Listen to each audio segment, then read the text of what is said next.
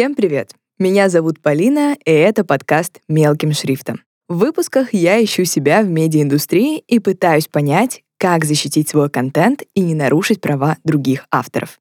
Помогают мне в этом креативные специалисты, которые создают контент в digital -среде. Они делятся со мной своими болями, а я обсуждаю их с медиа-юристами. Если вы создаете контент любого формата и выкладываете его в интернет, этот подкаст точно для вас — без сложной юридической терминологии и на реальных кейсах будем разбираться в тонкостях законов и учиться отстаивать свои права.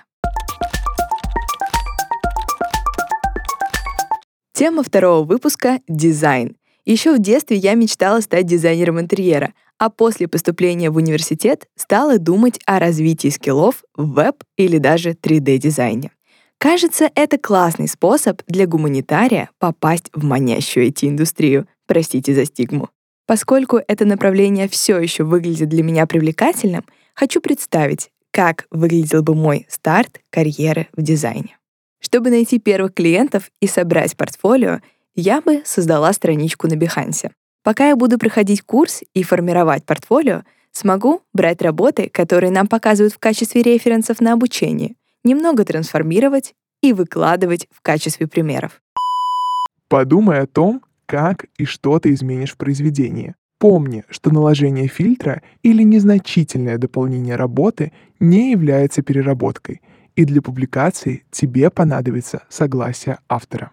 Хорошо. Буду уточнять у преподавателей и художников, чьи работы беру как референсы, можно ли использовать их в качестве примера на своей странице. Но поскольку мне нужно, чтобы страничка выглядела цельно, я бы взяла несколько сторонних работ с пометкой о том, что смогу создать подобное. Конечно, я бы указала автора, чтобы точно не нарушить права. Указать автора — это, конечно, хорошая идея, но это не является надлежащим соблюдением условий использования интеллектуальной собственности. Ты опять забыла спросить разрешение, а также указать источник. Окей, Всегда спрашиваю разрешение на публикацию визуала. Мне было бы интересно в том числе поработать с постерами, создавать классные композиции с необычными шрифтами. В интернете супер много баз с разными вариациями шрифтов. Уверена, найду что-то интересное. Не все, что размещено в интернете, можно свободно использовать. У этого шрифта явно есть автор. Возможно, он не давал разрешения на публикацию своего шрифта в свободном доступе нужно купить лицензию или договориться с правообладателем. Да уж, не думала, что в работе дизайнера столько тонкостей. Казалось, в выпуске про фотографию мы уже разобрали большую часть слепых зон. Чтобы разобраться в том, с какими вопросами во время работы сталкиваются digital -художники, мы позвали Юлю Сальникову. Юля 3D-артистка и специализируется на создании аватаров, 3D-сцен, анимаций, украшений, входит в топ-100 самых перспективных художников по версии Dazed. Ее работы были представлены на ярмарке молодого современного искусства «Блазар» в 2022 году. Юля, привет! Привет, привет. Слушай, на самом деле у тебя супер большой опыт в создании 3D-работ абсолютно разных форматов. И в каждой из них читается твой авторский почерк. Расскажи, пожалуйста, сталкивалась ли ты с копированием твоих идей? Вообще, как ни странно, у меня самые такие неприятные случаи, связанные с этим, были до того, как я занялась 3D. Потому что какое-то время я работала с дизайнером, и был такой случай, когда э, я просто просыпаюсь в один прекрасный день, открываю скроллю ленту и вижу, как один довольно большой бренд не русский, они просто взяли и, можно сказать, скопировали мою работу, причем, когда я ее создавала, это был, можно сказать, фристайл. То есть у нас была какая-то запланированная съемка, потом у нас оставалось время. Я вот просто из того реквизита, который у нас был не использован, быстро что-то собрала. У меня даже не было какого-то конкретного референса. Я, конечно, не претендую на какую-то супер гениальность этой идеи, но Я не брала какой-то конкретный визуал для вдохновения, и я просто вижу, как этот бренд выпускает целый кампейн, там идет ряд каких-то анимаций, видео, каких-то съемок, и я просто вижу, как они просто, можно сказать, скопировали ту картинку, которая у меня была, Понятно, что исполнение чуть-чуть другое, потому что это было более продумано, так как я просто фристайлила на месте. Но это было, конечно, шок небольшой. Я потом написала, по-моему, при этом они никак не отреагировали ни на мое сообщение в инстаграме, ни на имейл, вообще никак. Бывало ли такое, что твою работу выкладывали без разрешения? случались подобные ситуации. В общем, какая-то девочка выкладывает э, себе в профиль мою работу очень странным образом отредактированную. Меня при этом даже никак не отмечает.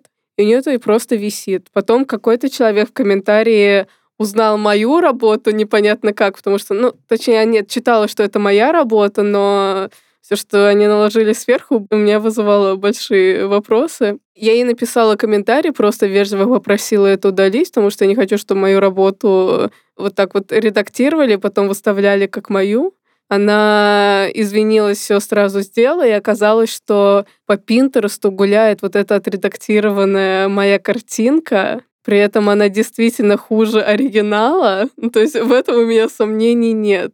До этого у меня был случай, одна девочка-американка взяла мой рендер, э, не изменила там ничего, кроме как э, вставила вместо лица аватара свое. То есть она, по сути, почти не поменяла изображение, и снизу была подпись, что она мной вдохновилась. Когда я попросила это удалить, она еще попробовала повозмущаться. То есть я ну, не один день потратила на то, чтобы это изображение все-таки было удалено. В случае с отдельными пользователями чуть проще понять причину нарушения. Мы часто не знаем, что можно и нельзя делать на просторах соцсетей. Но следующая история Юля касается официального источника. Такие кейсы поражают меня вдвойне. У меня был такой э, случай. Я тогда еще не дошла до аватаров и делала в основном 3D-окружение для фотографий, то есть э, внедрялся снимок модели в мой виртуальный мир. Так проработала какое-то время. И был случай, когда мы сделали съемку для Outlaw, и один наш русский журнал выставили эту съемку, и при том, что ну, вся концепция этой съемки она заключалась в 3D, и меня вообще не упомянули в тексте. То есть они выпустили небольшую статью, написали, что фотограф э, и стилист провели всю эту съемку. Я не даже не помню, отмечали ли кого-то они вообще еще из команды но обо мне там точно не упоминалось вообще. Хочу перейти к коммерческому направлению и расспросить тебя о том, как ты вообще выстраиваешь работу с брендами. Заключаешь ли с ними договор? Возможно, прописываешь какие-то определенные пункты? Для меня такие самые основные моменты, которые мне принципиальны, это 50% предоплата, то есть без этого я не буду приступать к работе. Это, например, отметка меня в соцсетях. С этим, конечно, сейчас стало сложнее, потому что э, запрещенная соцсеть это до сих пор остается моей основной платформой для выкладывания всех работ. Поэтому сейчас приходится как-то выкручиваться. Но на самом деле и до всей этой ситуации с этим возникали проблемы, когда люди не хотят тебя отмечать. Им все время кажется, что от них убудет, если они это сделают. Э, потом мне, например, важна возможность использовать эту работу у себя. У меня бывали такие случаи, когда клиент настаивает на том, что не только они не будут меня отмечать, но и я не могу это никуда выкладывать. И я вообще не вижу для себя смысла делать эту работу в стол, поэтому от таких проектов я отказываюсь. Также я согласовываю количество правок и какие правки вообще могут э, вноситься, потому что такой вариант, что клиент э, решает поменять полностью все ТЗ в конце проекта. Это, ну, такой вариант невозможен для меня. То есть все правки будут носиться только в рамках ТЗ. Кстати, когда мы работаем по моему договору, а такие случаи бывают, у меня там стоит какой-то серьезный штраф просто за отсутствие отметки. Сначала он был каким-то чисто символическим, потом он э, увеличился в разы, И, как ни странно, это работает, потому что люди теперь хотя бы обращают на это внимание. Что они такие, что? Давайте мы уменьшим этот э, штраф, там, не знаю, до 100 до 1000 рублей. Я говорю, а зачем мы это будем делать? Вы как будто уже собрались это нарушать. А вообще бывали ли у тебя какие-то ситуации, в которых э, с клиентом все равно что-то пошло не так? Я помню, делала анимацию для одного нашего бьюти-бренда. Основательница этого бренда, когда со мной обсуждала эту работу, у нее как будто бы вообще не было никаких пожеланий. То есть это клиент в духе, о, мне так все нравится, делайте вот абсолютно все, что угодно, я вам полностью доверяю. И как э, показывает мой опыт, это очень плохое начало, Потому что обычно эти люди вообще не знают, чего они хотят, и ты от них в процессе можешь ожидать э, абсолютно чего угодно. В итоге я тогда чуть ли не сама написала себе ТЗ, при этом у них был очень минималистичный профиль в Инстаграме. Работа делалась для него, то есть было понятно, что я не могу делать абсолютно что угодно, и странно, что эти пожелания мне не были высказаны. В итоге я, видя вот это вот все, сама написала ТЗ, все по нему четко сделала, у меня была готовая анимация, я присылаю ей э, превью, и ей не понравилось, а, по-моему, ей не понравилась прическа аватара, а там был так построен процесс работы, что мне уже было это трудно поменять. Ну и в целом мне сказали, у них же никаких пожеланий нет, вот я и сделала все на свое усмотрение в рамках ТЗ, которое я сама же и написала. И я бы была готова пойти навстречу, но совершенно внезапно на меня чуть ли не обрушился мат в деловой переписке в WhatsApp, хотя какого-то агрессивного спора не было вообще. Основательница этого бренда чуть ли не начала делать э, мемы с моими работами «Ожидание. Реальность». И ну, я бы была готова, возможно, внести какие-то непредусмотренные правки, если бы я не видела такое отношение к себе. В итоге э, она психанула, сказала, ладно, доделывайте как хотите, все это будет оплачено. Я такая, окей, отрендерила эту анимацию. И в итоге она отказывалась за нее платить. То есть еще вчера она говорила, что доделывайте, хоть нам не очень нравится, ну как бы мы все оплатим. То сегодня она мне говорит, что ваша работа вообще не соответствует тому, что у вас э, выставлено в профиле, мы не будем это оплачивать. Хотя работа сделана была действительно хорошо. То есть, несмотря на то, что не понравилась прическа аватара, это была качественно сделанная работа. Но в итоге меня перевели на ее юриста э, в лице ее мужа, насколько я поняла. Он оказался более вменяемым человеком, вот только благодаря ему нам удалось как-то договориться. Спасибо тебе огромное. Было очень приятно и интересно. Чувствую себя диким профаном в этой сфере, но открывать новое всегда полезно. Тебе большое спасибо. После разговора с Юлей я поняла для себя, что самое сложное в работе digital -художника — это коммуникация с клиентом и защита своей работы от копирования. Меня поражают истории, когда посторонние люди берут произведение, меняют в нем одну деталь, а иногда и вовсе накладывают фильтр, и выдают работу за свою. Чтобы разобраться в том, как этого избежать, мы обратились к Наталье Синицыной, юристу по интеллектуальной собственности, патентному поверенному РФ по товарным знакам и преподавателю Высшей британской школы дизайна. Наталья, добрый день. Всем добрый день. Спасибо большое за приглашение. Начать хочется с такой достаточно больной темы, о которой говорят буквально все креативные специалисты. Что делать, если бренд дублирует твою идею? Да, вопрос неоднозначный и действительно очень больной, потому что у нас прямо в законе указано, что идеи и концепции не охраняются авторским правом. Именно поэтому с помощью инструментов авторского права такие злоупотребления нельзя пресекать. Но существуют другие механизмы. В первую очередь это профессиональная этика, мне кажется, не правовой механизм, но в целом довольно неодобряемый в профессиональном сообществе. Я много общаюсь с дизайнерами и креативщиками. Но у нас есть еще законодательство других отраслей, в том числе законодательство о защите конкуренции. Если, например, вопрос касается подражание агентства другому агентству или одного художника другому художнику, то здесь мы говорим уже о том, что они в целом осуществляют деятельность на одном, так сказать, рынке, и можно использовать этот закон. И в этом законе прямо указано о том, что запрещена копирование и имитация фирменного стиля или каких-то узнаваемых деталей. То есть не о конкретной какой-то работе, А о подражании стиля, когда потребитель может спутать работы или внешний вид товаров или услуг, в том числе внешнее оформление, например, офисов или сайта или что-то еще, когда специально это целенаправленно делается, чтобы вводить потребителя в заблуждение, и он путал эти два субъекта предпринимательской деятельности.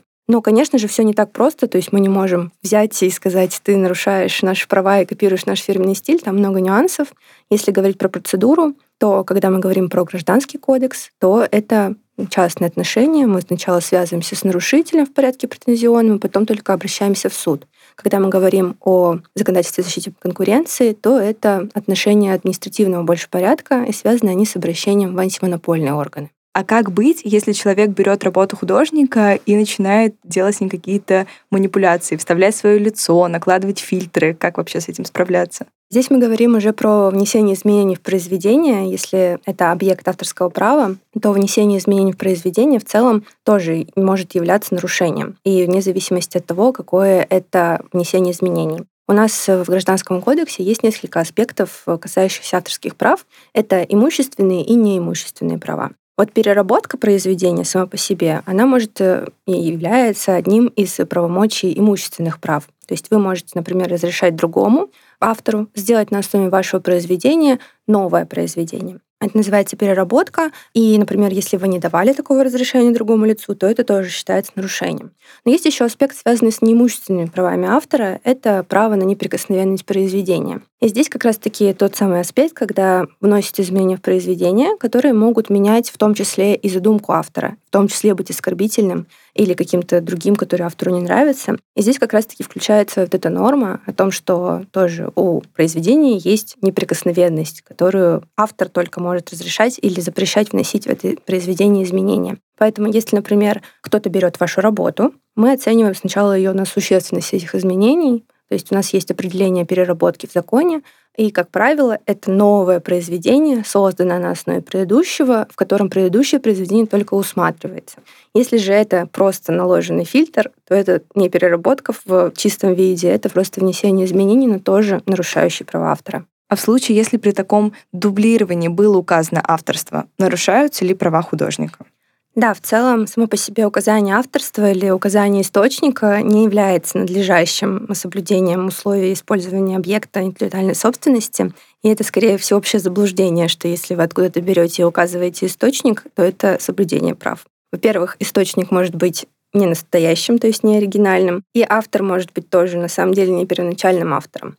И в целом эти условия про указание авторства и использование в определенном объеме, они применимы только для специальных целей, которые прямо поименованы в законе. В остальных случаях нужно получать согласие автора или правообладателя на использование произведения в любой цели. А если мы говорим про социальные сети, мне кажется, что там это наиболее распространенная история. Как указывать, если ну, мы говорим о запрещенной социальной сети, об инстаграме, как там указывать э, работу автора. То есть мы в любом случае должны сначала сходить к художнику, узнать, э, можно ли опубликовать его работу на своей странице, и после этого только ее выкладывать.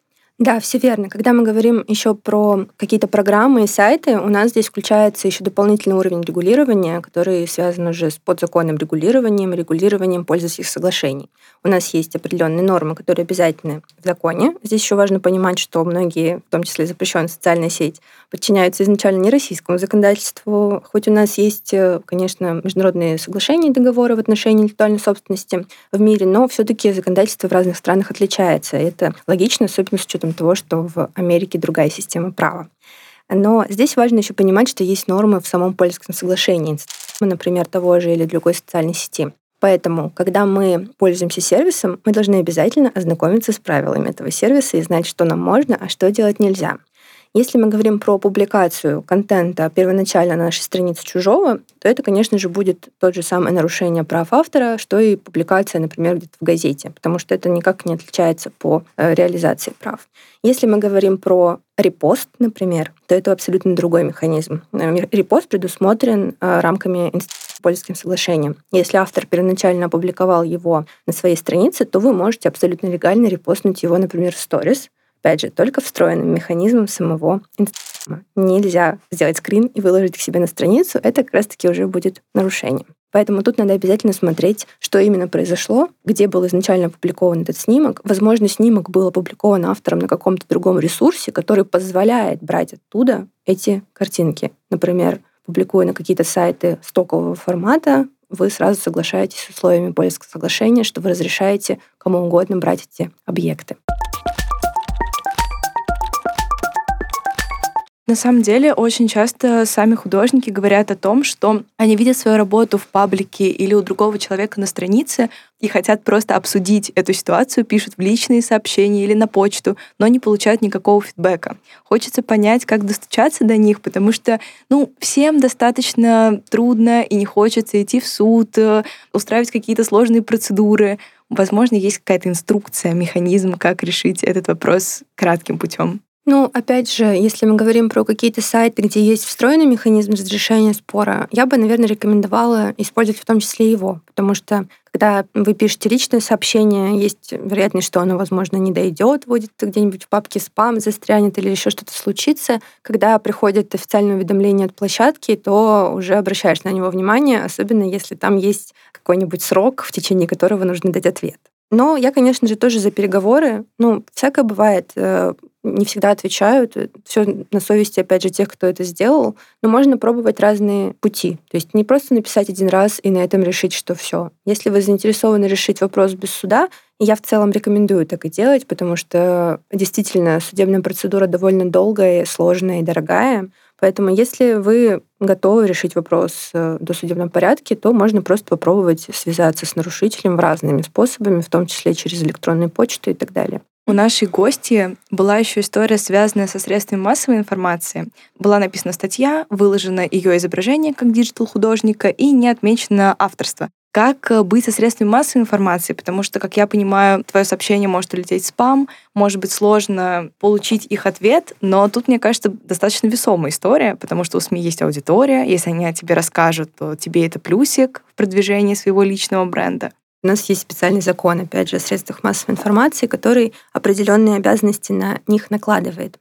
И когда мы говорим в отношении использования этих объектов, у нас есть специальная норма в Гражданском кодексе, а, которая указывает на возможность средств массовой информации использовать в определенных целях объекты без согласия авторства, но с соблюдением определенных условий. И эти условия как раз-таки указание автора источника цитирования и использование только в том объеме, который оправдан целью цитирования. Именно поэтому в вашем конкретном случае здесь будет стопроцентное нарушение, поскольку, как я понимаю, они и не спросили разрешения, и использовали, даже если это информационная цель, даже если это культурная цель, научная или какая-нибудь еще, которая подпадает под требования закона, то в любом случае они не исполнили обязательное требование и таким образом нарушили ее права.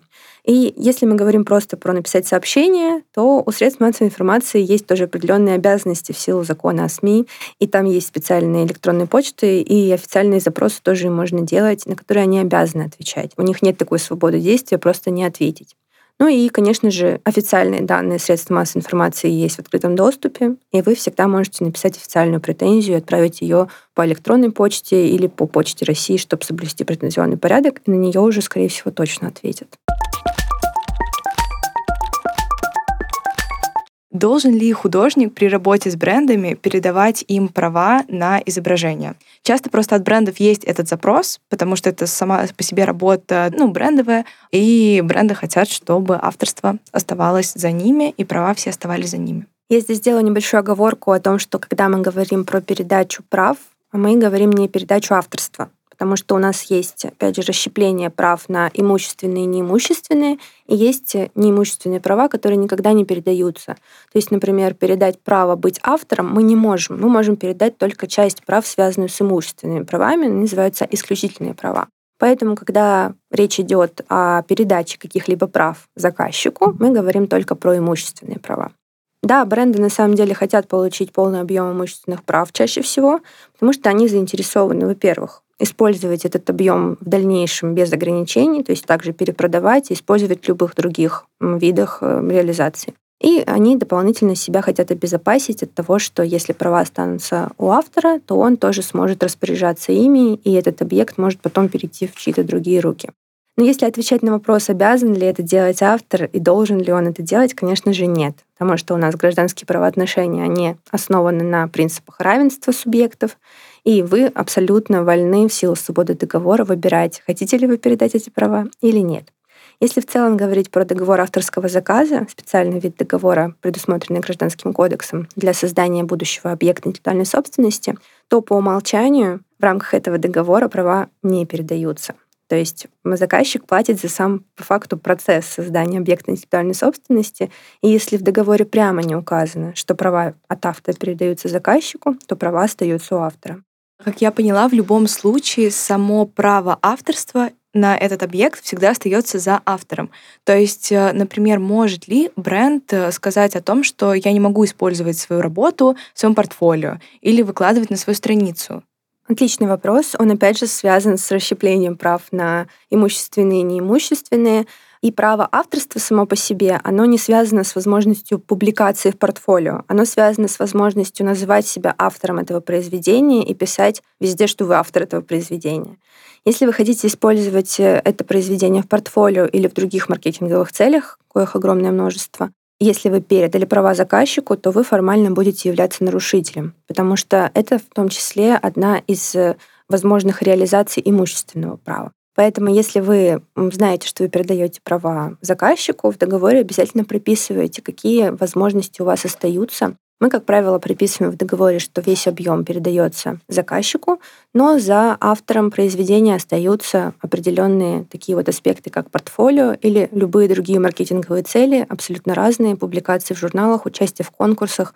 Самое главное прописать, что за автором просто не остается возможность перепродавать права. То есть для заказчика это самый основной вопрос. А на какие пункты в договоре именно художникам, создающим свои собственные интеллектуальные произведения, стоит обращать наибольшее внимание? То есть с чем обычно возникают главные проблемы? Я сказала бы, что в договоре авторского заказа, это когда мы говорим про будущее произведение, в договоре об отчуждении или предоставлении прав, это лицензия на существующее произведение, важно обращать внимание как раз-таки на все нормы, связанные, условия, связанные с правами на объект интеллектуальной собственности. Это как э, личные права, опять же, прописаны, и имущественные права. Очень часто в отношении личных прав художники, например, включают условия о том, что да, я передаю весь объем прав вам как заказчику, но вы можете, например, публиковать или выставлять на выставках только при условии указания моего имени или ника, или сайта, или чего-то еще.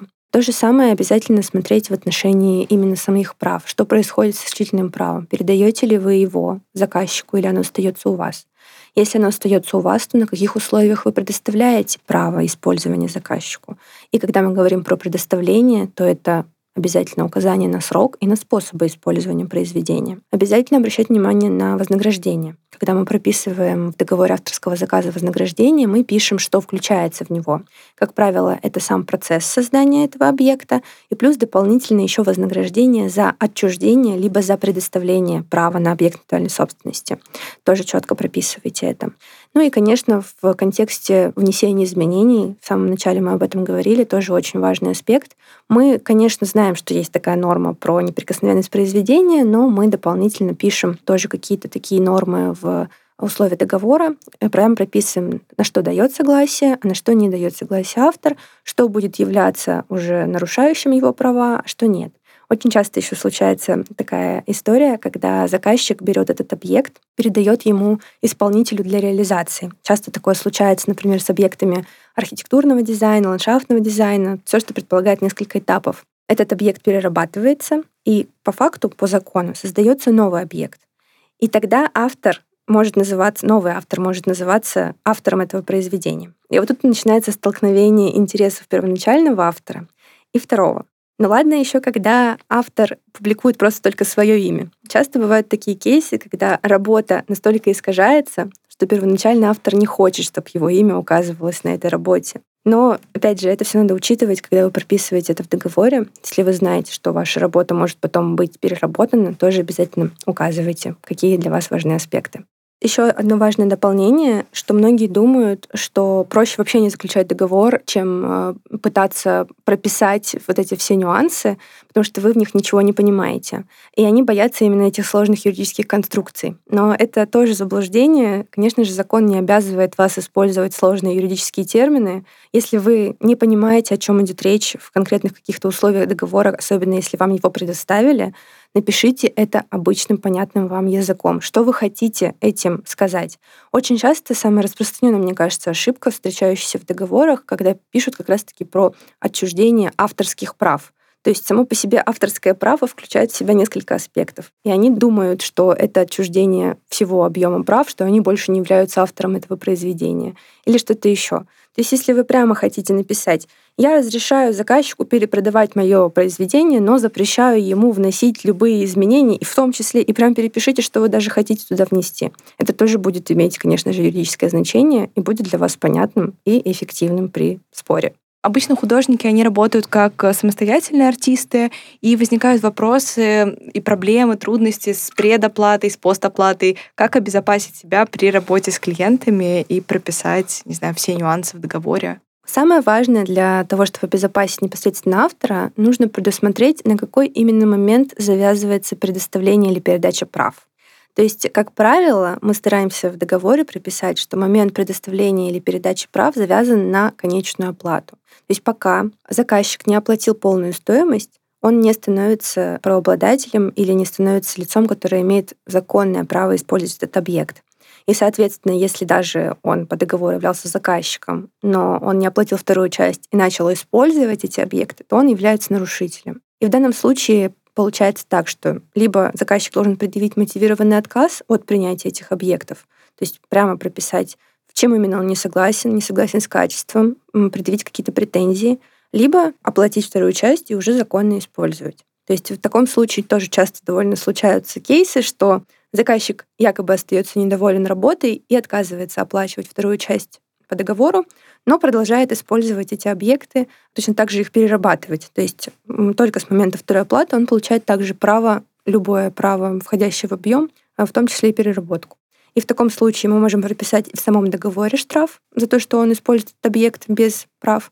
И точно так же он становится нарушителем просто в силу закона, потому что он использует чужой объект интеллектуальной собственности без разрешения.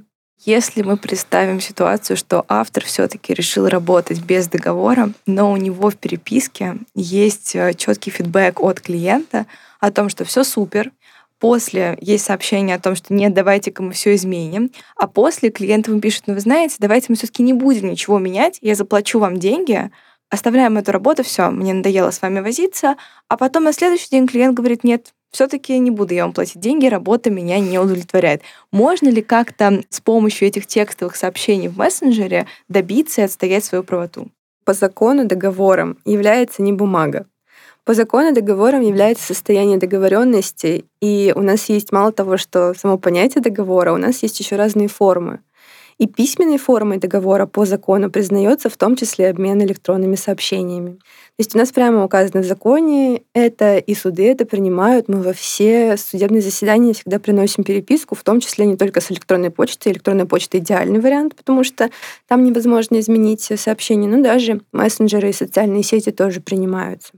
В данном случае вам нужно, главное, излагать свои мысли довольно четко и неоднозначно. То есть если вы прямо хотите получить от заказчика согласие с э, приемкой работ, прямо напишите это. Вам сейчас нужно ответить на мое сообщение и подтвердить, что работы приняты и сделаны в срок, о том, что вы не имеете никаких претензий к качеству.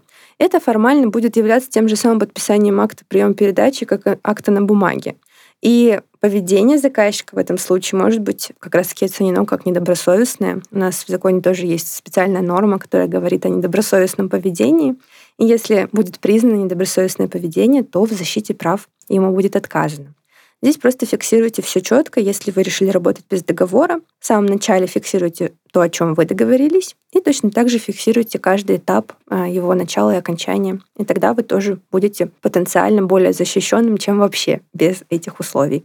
Это очень здорово, потому что, ну, я надеюсь, что там начинающие авторы смогут себя этим образом обезопасить, хотя бы делать действительно скриншоты переписок и сохранять все данные, чтобы было с чем идти в случае разбирательств.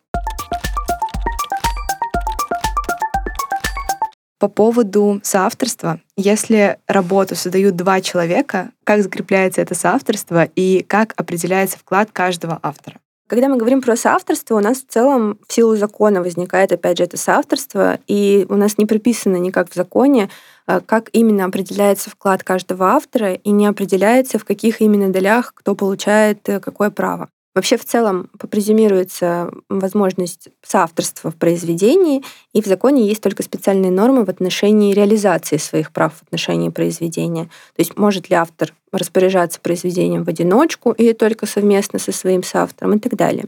Но, опять же, из-за того, что в законе не очень много норм, если вы создаете произведение соавторства, я бы рекомендовала заключать сразу соглашение с автором, в котором будет прописано, кто на что имеет право. Спасибо большое. На самом деле, мне кажется, ну, лично у меня сложилось представление о том, как делать, как не делать, как себя обезопасить.